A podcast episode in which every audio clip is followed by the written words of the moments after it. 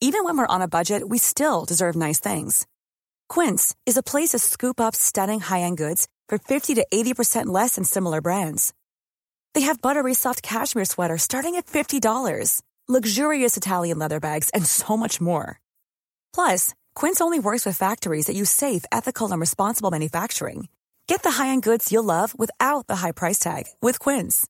Go to quince.com slash style for free shipping and 365-day returns.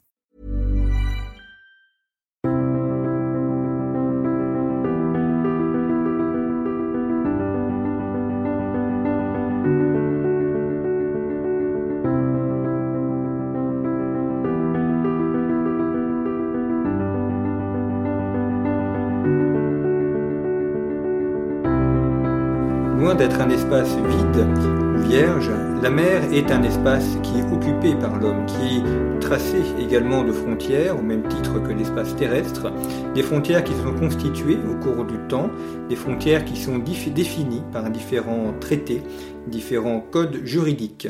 Ce sont ces frontières maritimes de cet espace mouvant que nous allons étudier aujourd'hui dans cette émission. Une émission qui s'inscrit dans le thème 3 du programme de première, étudier les divisions politiques du monde, les frontières, et l'axe 2, les frontières en débat. Nous allons donc évoquer la question des frontières maritimes, d'un point de vue juridique bien évidemment, d'un point de vue historique aussi, et voir comment celles-ci se caractérisent et comment les États se sont partagés et se partagent encore aujourd'hui l'espace maritime. Pour en parler, je reçois Pierre Royer. Bonjour. Bonjour. Merci d'avoir accepté notre invitation. Vous êtes agrégé d'histoire, professeur en lycée et en classe préparatoire, et vous êtes également officier de marine, ce qui, euh, pour ce sujet, évidemment, est important, puisque vous en avez une connaissance à la fois théorique, mais également euh, pratique.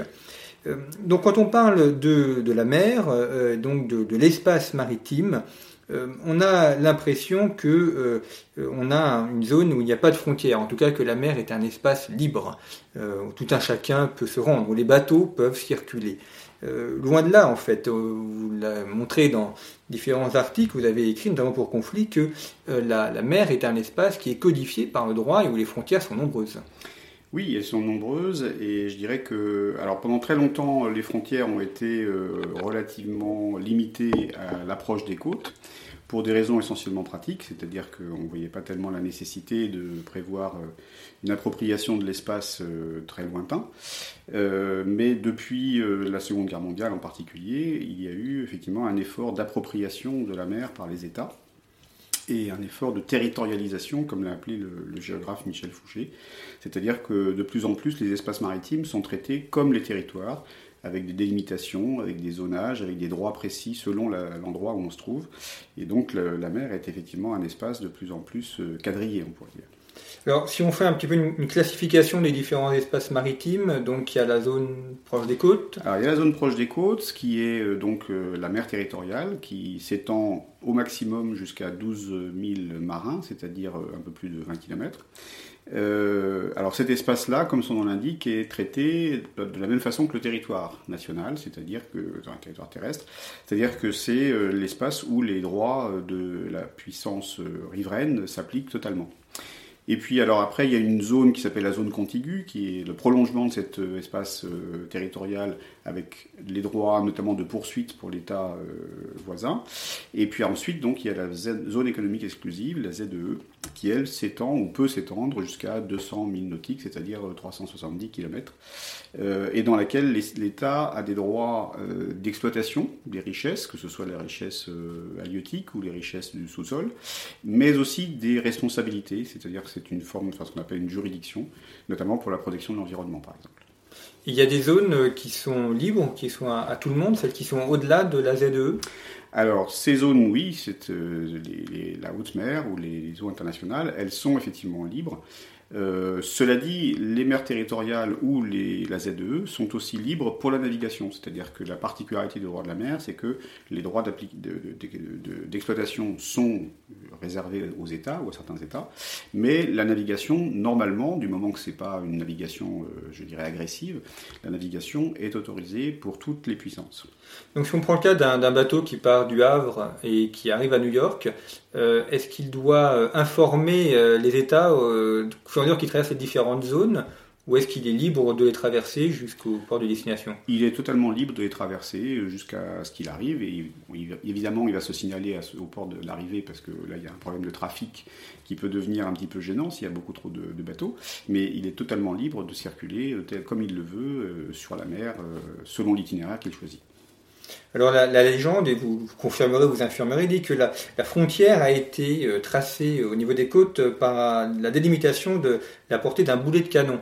Euh, en tout cas, c'est ce que l'on répète. C'est ce que disent effectivement les juristes depuis euh, l'époque moderne, mais à mon avis, les juristes ne devaient pas très souvent tirer au canon parce que la, première définition de la, mer territoriale, des eaux territoriales à l'époque, c'était 3000 nautiques. Et 3000 nautiques, ça fait donc à peu près un peu plus de 5 km. Et euh, vu les moyens de, l'époque, euh, pour qu'un boulet de canon arrive à 5 km, il aurait fallu quand même pas mal de, conjonctions favorables et c'est même assez inenvisageable. En fait, plus pratiquement et plus pragmatiquement, euh, les 5 nautiques, ça correspond à peu près à ce que vous voyez sur l'horizon quand vous êtes au bord de la mer sur une plage, donc c'est à peu près la portée du regard, ce qui était effectivement le seul aspect pratique que les, les, États pouvaient envisager tant qu'il n'existait pas les hélicoptères, les avions, les satellites qui permettent d'aller au-delà de l'horizon.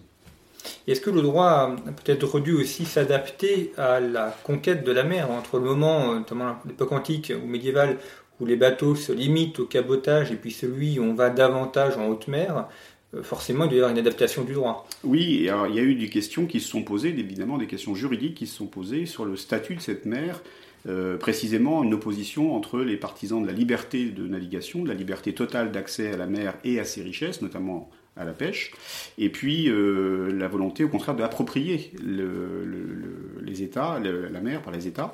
Et ça c'est un débat qui a eu lieu par exemple au XVIIe siècle entre un juriste hollandais qui s'appelait Grotius, qui défendait lui, euh, parce qu'il était hollandais et parce qu'il voulait avoir accès aux mers euh, que les Portugais ou les Espagnols prétendaient fermer, qui défendait donc la liberté de navigation.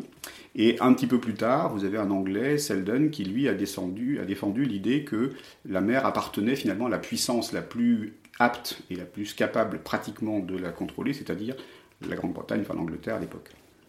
Alors, question de définition, pour la mer, on parle de mille marins, d'ailleurs avec deux L. Oui. C'est pas le miles euh, anglais. Pas le miles. Les Anglais utilisent aussi le miles, mais c'est le nautical miles.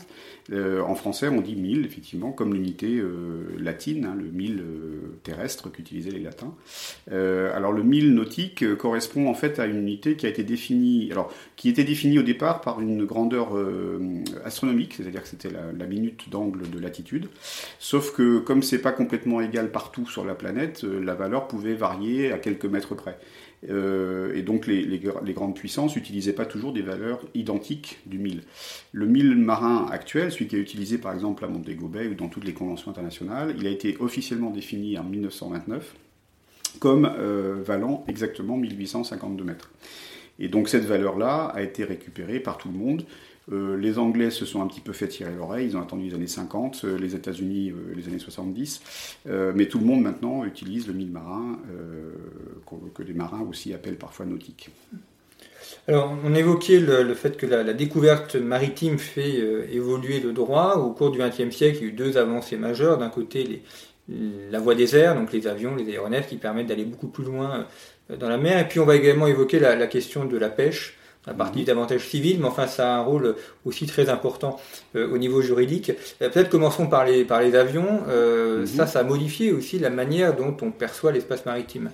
Oui, parce que avec les avions, les hélicoptères, tous les aéronefs en fait en général, puis encore plus, je dirais avec les satellites, la mer qui était un espace très largement ignoré, en fait, quand on était en pleine mer, on était caché au vu de, de, de la Terre.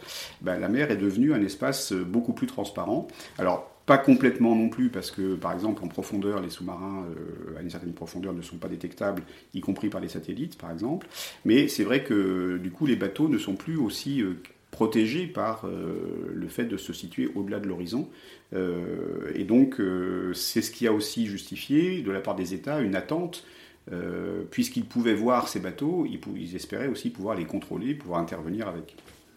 Vous avez évoqué le cas des, sous-marins. La mer, par rapport à la Terre, a cette particularité d'être un espace tridimensionnel, donc il y a aussi l'aspect de profondeur. Est-ce qu'on a un, droit, enfin une sorte de, juridiction euh, qui s'applique aussi pour les fonds sous-marins? Alors oui, il y a un droit particulier, mais alors qui concerne justement tout ce qui est au-delà des, 200 nautiques de la ZEE. C'est-à-dire que jusqu'à la, la limite de 200 nautiques, euh, on est, enfin, les fonds sous-marins et la colonne d'eau qui se situe au-dessus euh, relèvent du même, euh, du même espace juridique. Au-delà des 200 nautiques, les États peuvent demander une extension de ce qu'on appelle à ce moment-là le plateau continental, c'est-à-dire la partie euh, sous-jacente, hein, la partie terrestre, on va dire, mais qui se prolonge dans la mer.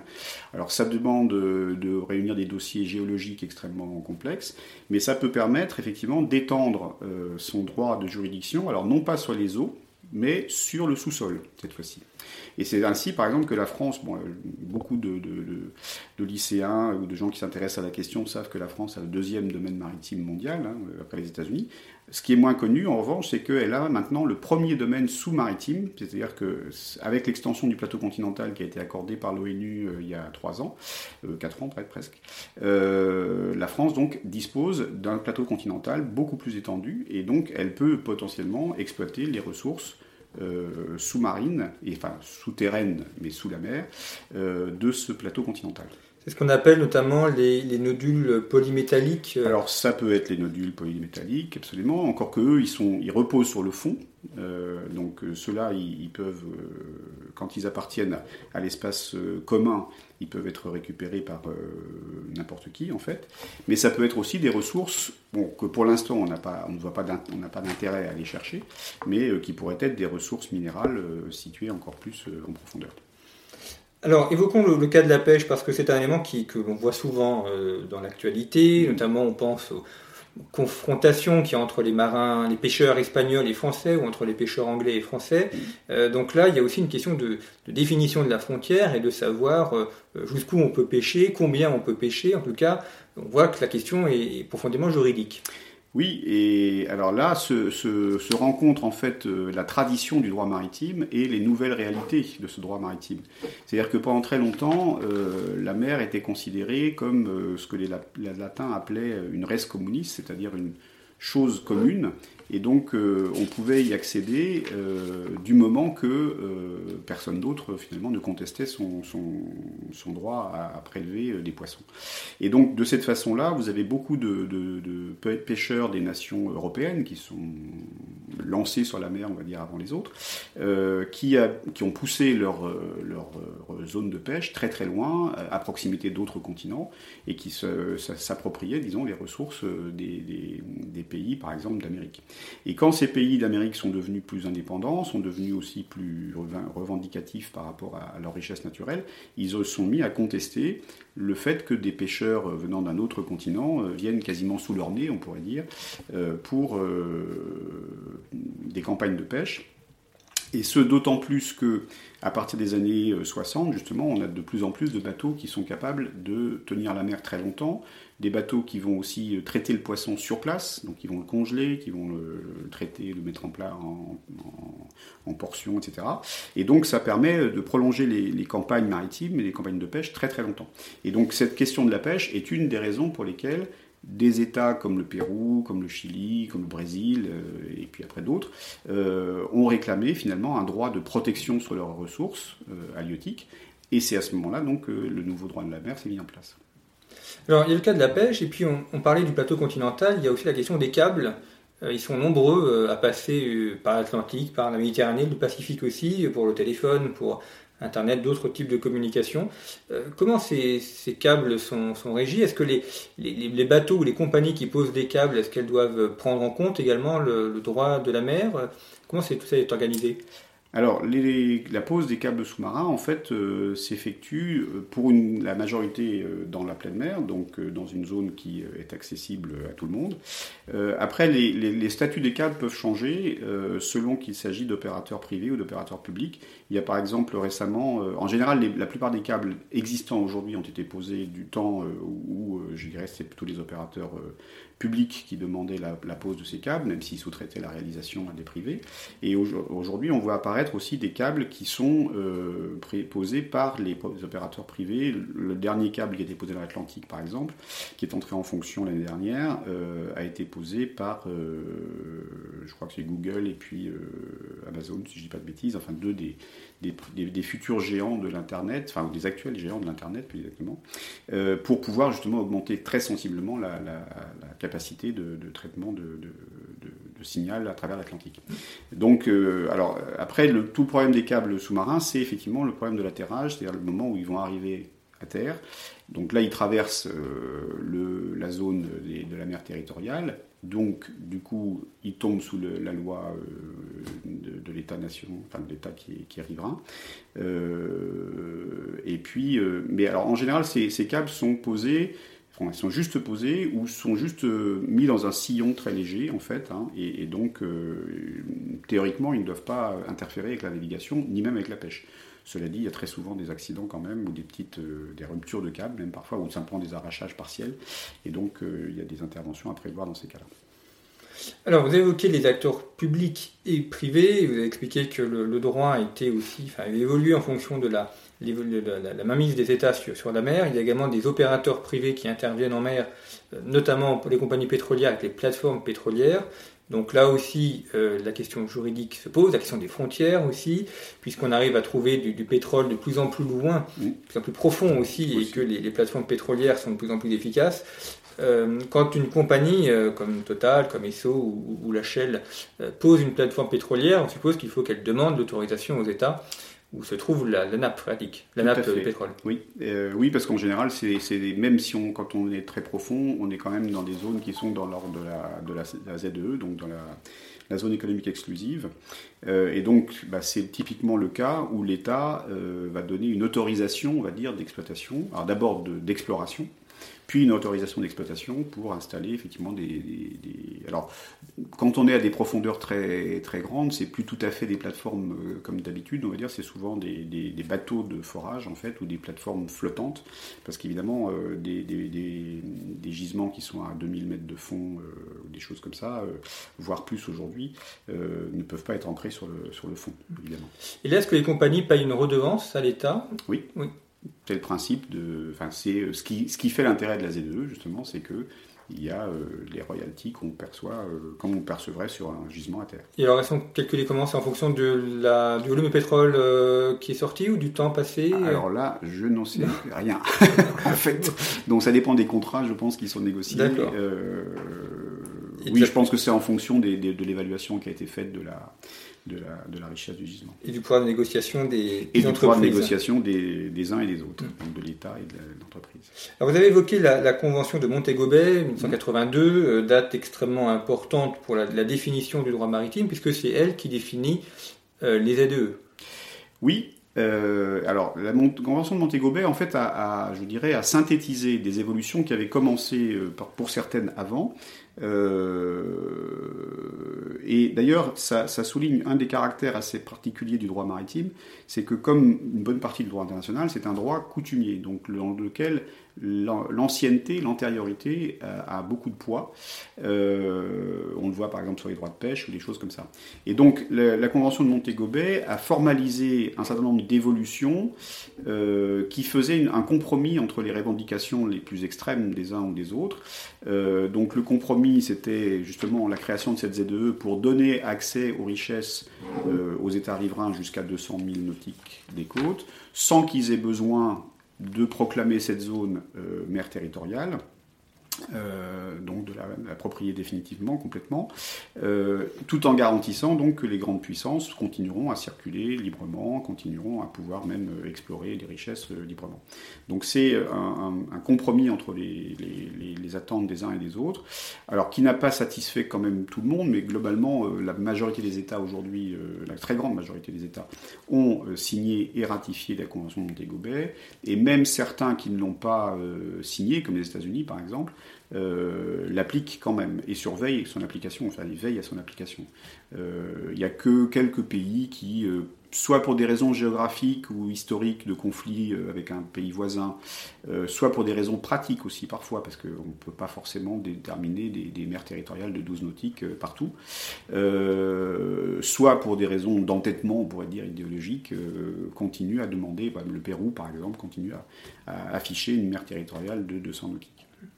Est-ce que Montego Bay prend en considération la question de la piraterie et notamment de la répression de la piraterie? Je pense notamment, euh, enfin, qu'il est très présent dans les années 2000 euh, au mhm. large de la côte somalienne, mhm. euh, où la France était intervenue notamment pour mettre un terme à, à ces attaques contre les bateaux. Est-ce que ça, c'est dans la Convention de Montego Bay ou est-ce que c'est d'autres conventions? Alors, c'est repris dans la Convention de Montego Bay. Il y a un passage, effectivement, qui concerne la piraterie, mais Montego Bay n'a pas été spécialement, euh, je dirais, euh, créateur dans la, en la matière.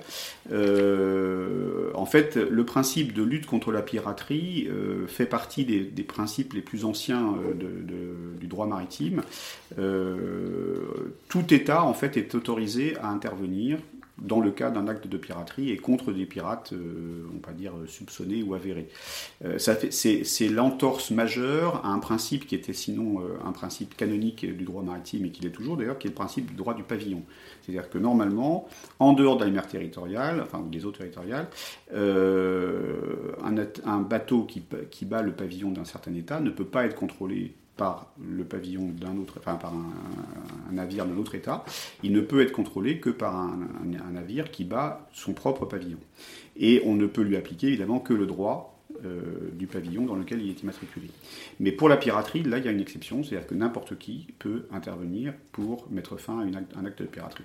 Alors après, le cas de la Somalie a permis de développer euh, d'autres aspects, mais c'est plus des conventions. Euh, par exemple, il y a eu des conventions pour la, la traduction des pirates devant des juridictions.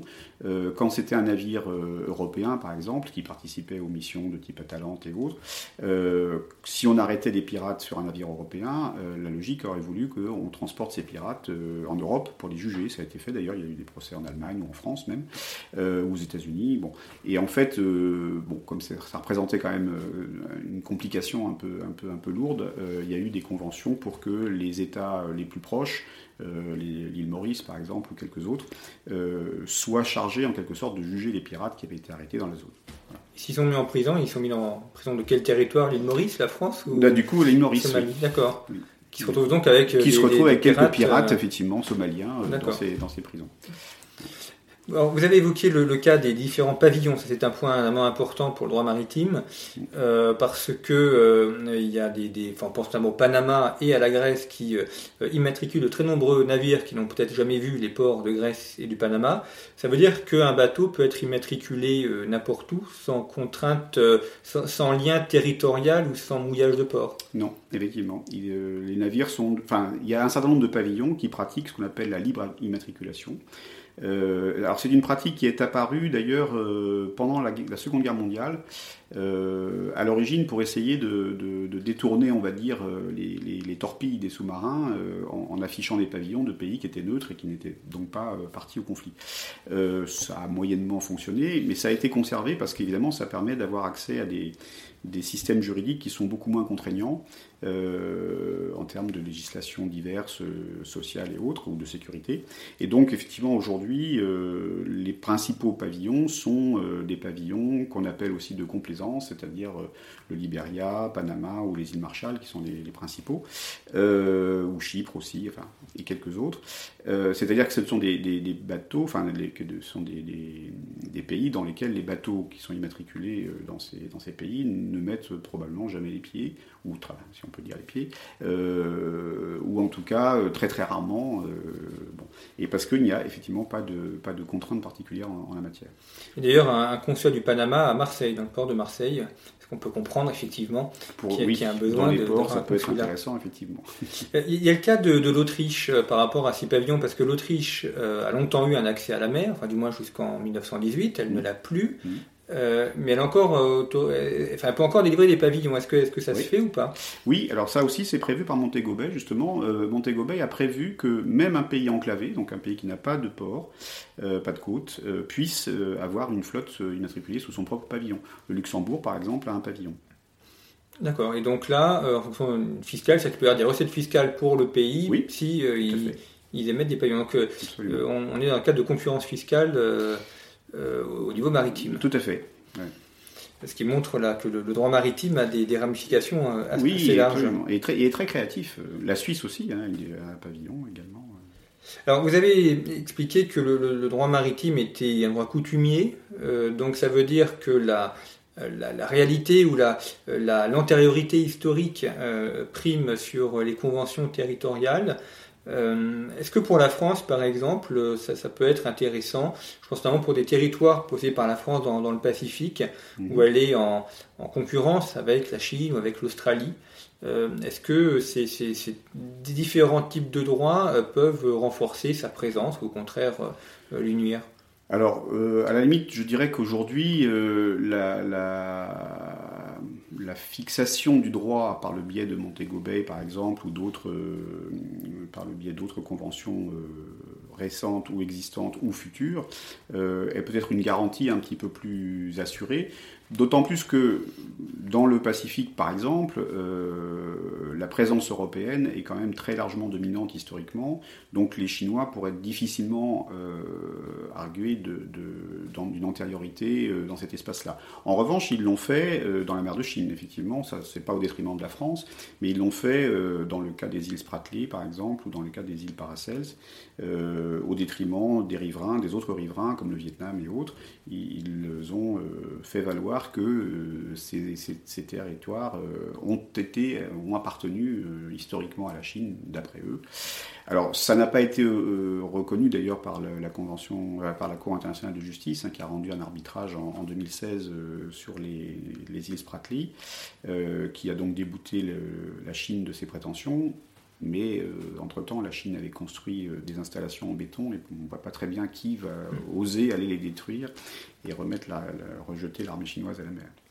Alors Pierre Royer, vous êtes, on l'a dit, officier de marine, donc euh, peut-être parlons un petit peu de, la marine française, parce que euh, il y a un paradoxe enfin, qui est souligné depuis, depuis toujours, on n'invente rien, euh, qui est le fait que la France est une grande puissance maritime, de par son domaine d'une part et de par la, puissance de son armée. Mhm. Et pour autant, il y a aussi une grande méconnaissance de la marine française, euh, voire du rôle maritime euh, de la France.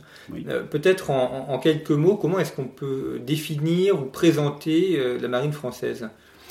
Alors, la marine française est un peu à l'image de la formule du président Giscard d'Estaing, de désignant la France comme une grande puissance moyenne. c'est un petit peu la même chose. La marine française, c'est une puissance, c'est une marine qui est capable de faire tout ce qu'on peut faire sur mer, euh, non seulement la surveillance des approches, des côtes, la surveillance du trafic, mais aussi de la projection de puissance et aussi donc être une marine de, grand large, on va dire, euh, de, plein exercice. Donc la, France a les capacités et l'habitude, on pourrait dire, d'utiliser cet outil maritime avec toutes ses implications, y compris euh, les attaques contre la terre, par exemple, si le, besoin s'en fait sentir. Et d'ailleurs, la, marine française euh, est une des marines les plus, euh, enfin, qui, coopère, qui coopère le plus, pardon, avec la marine américaine dans les opérations au Moyen-Orient, par exemple, ou en, Afrique parfois. donc c'est vraiment une puissance de projection, c'est une, une, puissance de présence aussi, c'est une force de présence, c'est une force de surveillance parce qu'il faut évidemment surveiller ces, c'est 11 millions de kilomètres carrés euh, de, zones économiques exclusives. Euh, et c'est une marine qui a toute la gamme, on va dire, des, bateaux. Alors la première chose qui repose sur la marine aujourd'hui, et c'est ce que soulignait le général de Gaulle euh, dans les années 60, c'est la défense du territoire français, puisque en fait l'essentiel de la, de la force de frappe atomique française, c'est les sous-marins nucléaires qui la portent, et donc ce sont eux qui en dernier ressort pour, protégeraient le territoire si euh, la dissuasion n'avait pas fonctionné. Mais vous avez aussi des sous-marins d'attaque, vous avez aussi des bateaux de surface, euh, je dirais, euh, classiques, hein, on, pourrait dire, et donc le fameux porte-avions Charles de Gaulle, qui a le seul tort d'être tout seul, ce qui veut dire qu'il n'est disponible en gros que 70% du temps, mais qui a quand même le, mérite d'exister, et quand il est là, effectivement, il, a une capacité dissuasive et aussi d'action qui n'est pas négligeable du tout. C'est combien de marins, la, marine française? Euh, alors c'est la plus petite des armées depuis toujours, hein, euh, et c'est d'autant, enfin, elle est encore plus petite. Alors je me souviens du temps où j'étais, où je faisais mon service, on était à peu près 85 000 marins. Aujourd'hui, on est tombé aux alentours de 32-35 000. C'est aussi une arme qui nécessite moins de moyens humains? Enfin, davantage de moyens techniques que, l'armée de terre, par exemple Alors, disons que oui, le, poids en capital, on pourrait dire, hein, en investissement euh, matériel, est assez lourd. Euh, malgré tout, il faut quand même des, personnels de très haute technicité euh, pour pouvoir armer et utiliser ces, différents systèmes d'armes. Euh, alors, je ne sais pas comment, si on peut faire un ratio entre le nombre de, personnes et et l'équipement d'un navire ou, d'autre chose. Mais c'est vrai qu'il y a un effort constant aujourd'hui de, la part de toutes les marines du globe, y compris la marine française, pour réduire le plus possible le nombre de marins à bord et donc réduire les coûts de fonctionnement en fait de, ces, ces, outils. Il y a un, espace, puisqu'on on traite des frontières maritimes, il y a un espace intéressant pour la France, sur les îles Kerguelen, euh, donc là, on est tout au sud. Oui, ah euh, euh, où il y, a, très peu de. C'est une zone qui est inhabitée. mais quel est donc cet espace a un rôle stratégique pour la marine française? Est-ce que vous pouvez le, expliquer le, Alors oui, les îles Kerguelen, ça relève en fait de l'ensemble des terres australes et antarctiques françaises, donc toutes les terres qui sont dans le sud de l'océan Indien, on va dire, euh, qui commencent autour de Madagascar en fait, euh, puisqu'il y a les îles éparses, hein, ce qu'on appelle les îles éparses, avec Mayotte qui est pas très loin. alors cet espace-là a, plusieurs intérêts. D'abord, c'est une zone qui aussi donne accès à l'Antarctique, qui est une, réserve naturelle qui permet de, faire un certain nombre de recherches scientifiques. Euh, et puis c'est une zone où on trouve certaines ressources. Euh, il y a quelques années, par exemple, il y a eu toute un, une, poussée de fièvre, on va dire, autour d'un poisson qui s'appelait la légine et qui, pousse, enfin qui pousse, qui vit essentiellement dans ces zones, euh, dans ces zones du sud subpolaire, on va dire. donc ce sont des espaces, en plus, qui sont à proximité de l'océan Indien, qui, est un des, océans finalement les plus les plus stratégiques, on pense beaucoup à l'océan Atlantique, on pense beaucoup à l'océan Pacifique, mais l'océan Indien, c'est finalement l'océan où se croisent les flux maritimes les plus, euh, vitaux, on pourrait dire, hein. les flux pétroliers en particulier, à destination de l'Asie éventuellement aussi de l'Europe, euh, et puis les flux euh, tout simplement de marchandises entre là aussi l'Asie et l'Europe. Euh, donc ce sont des, des, régions qui... alors les îles Kerguelen en particulier n'ont pas trop de... Il n'y a pas trop de revendications autour, puisqu'il n'y a pas grand monde en fait autour des Kerguelen. pour les îles éparses, c'est un petit peu plus... c'est un petit peu plus disputé, on va dire, parce que du fait de leur préparation, de leur proximité pardon, avec Madagascar, les Malgaches ou certains États africains aimerait bien éventuellement les, les récupérer. Euh, bon, donc, d'où l'intérêt aussi pour la France de patrouiller dans ces zones pour réaffirmer très régulièrement sa souveraineté et son intérêt pour ces territoires. Et puis également de la Polynésie française, euh, là aussi euh, une zone qui, échappe un peu au regard des cartes parce mmh. que les territoires sont, sont, très petits, mais c'est aussi essentiel pour la présence française et pour la, la sécurité dans, dans la zone pacifique. Oui, parce que la Polynésie, alors la Polynésie n'a pas une, de grande base, on va dire, euh, navale, hein, euh, permanente, on va dire, mais euh, la Polynésie, ça couvre effectivement un champ tout à fait considérable. À elle seule, c'est quasiment 40% à peu près de la, de la ZEE française. Et donc c'est là aussi un potentiel de ressources assez important, parce qu'il y a encore beaucoup de ressources qu'on peut découvrir dans la mer.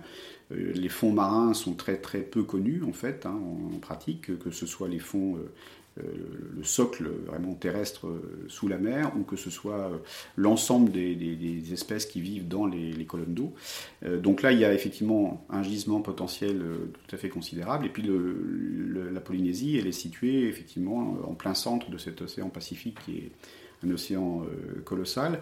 Alors, elle a eu pendant très longtemps un, rôle euh, particulier pour la France, puisque c'était euh, en Polynésie qu'il y avait le, centre d'essai, les centres d'essai atomiques, on va dire.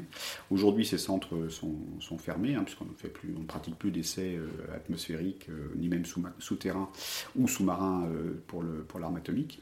Mais il y, a, toujours effectivement une, présence française qui est très ancienne, puisque ça date La France a fait partie des, pays qui ont exploré l'océan Pacifique avec le, les Britanniques. Euh, et donc c'est euh, une zone où là aussi les, rivalités les proximités du Japon, de la Chine, des États-Unis de l'autre côté, de l'Australie au sud, créent potentiellement une, zone un peu, un peu dangereuse. et la France est d'ailleurs présente dans cette, dans cette rivalité, puisque récemment, la, compagnie euh, Naval Group a, signé un gros contrat pour euh, la réalisation de sous-marins au profit de l'Australie.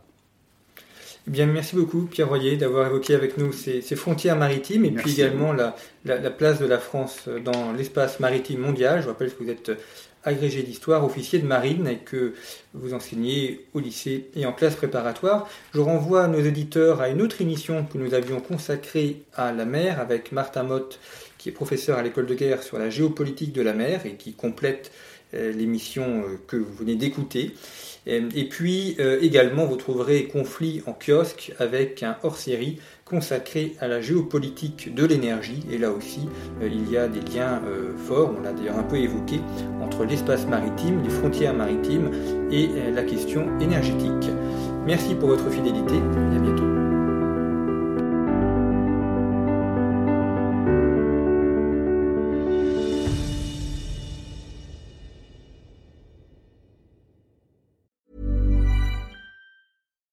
Deserves the best, and there's no better place to shop for Mother's Day than Whole Foods Market. They're your destination for unbeatable savings, from premium gifts to show-stopping flowers and irresistible desserts. Start by saving 33% with Prime on all body care and candles. Then get a 15-stem bunch of tulips for just $9.99 each with Prime. Round out Mom's menu with festive rosé, irresistible berry chantilly cake, and more special treats. Come celebrate Mother's Day at Whole Foods Market.